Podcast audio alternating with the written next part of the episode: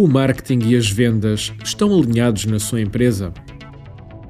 Um dos problemas com que mais vezes me deparo nas intervenções que fazemos junto das empresas no âmbito dos projetos integrados de coaching comercial ou de consultoria prende-se precisamente com este fator: marketing e vendas completamente desalinhados.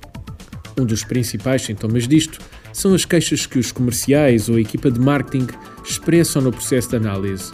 Por exemplo, não passam referências, as referências que nos chegam não prestam, nós passamos referências e eles não aproveitam, não temos marketing, o site está muito mau.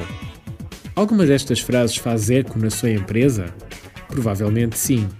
Se calhar até já está a pensar: mas por que é importante existir marketing alinhado com vendas?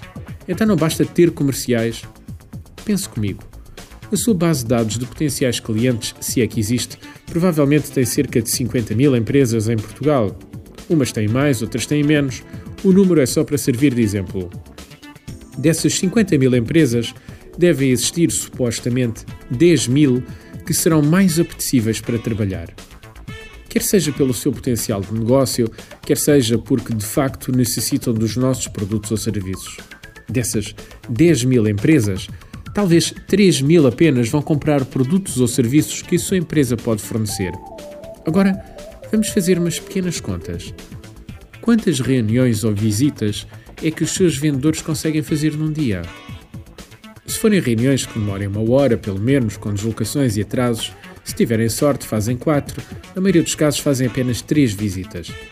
Eu sei que em certos negócios as visitas são mais rápidas e conseguem fazer ainda mais, mas para o raciocínio que eu pretendo provocar, quatro visitas chegam.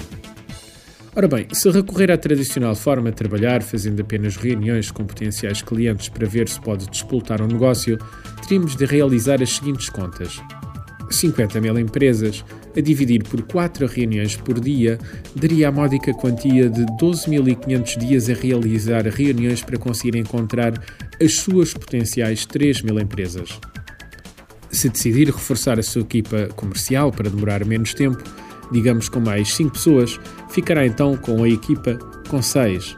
As contas então seriam assim: 50 mil a dividir por 4 a dividir por 6 daria 2.083 dias. O número ainda continua a ser muito grande.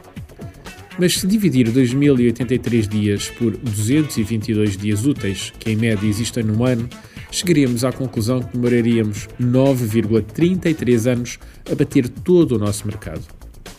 Isto, como já reparou, se fosse numa perspectiva otimista de que faríamos 4 reuniões por dia e que teríamos uma equipa com 6 comerciais. Provavelmente está a pensar, mas o que é que eu posso fazer de diferente? E que tal fazer saltar os coelhos da toca, como diria o meu avô que era caçador? É aqui que normalmente entra o marketing. Se desenharmos uma campanha bem estruturada e alinhada entre marketing e vendas, podemos fazer com que os clientes, de facto, os que têm interesse, nos contactem, em vez de o termos de descobrir no meio da multidão. Essa campanha poderá ser feita por carta, fax, e-mail o meio não importa, consoante o mercado, o produto ou o serviço a vender, poderá utilizar cada uma destas opções. O que de facto importa é a mensagem que transmite aos seus clientes. Se está a pensar, mas eu não tenho departamento de marketing, só tenho vendedores. Nessas situações, o ideal é envolver a equipa comercial e pensar em campanhas que possam fazer com sucesso. Veja, por exemplo, o que é que a concorrência está a fazer e inove vai ver que a equipa de vendas tem boas ideias, só tem é de ouvi-la. Muitas vezes, quando trabalhamos com as equipas de vendas no terreno e eles passam os conhecimentos necessários para fazer uma campanha, ficamos surpreendidos com a criatividade que dali surge. Não é necessário algo de muito rebuscado e com grandes orçamentos. Algumas das nossas melhores ideias têm sido implementadas com custos baixíssimos para os nossos clientes. Artigo de José Almeida, locução de João de Souza, produzido nos estúdios da Universidade Autónoma de Lisboa. Procure mais recursos no site ideiasedesafios.com.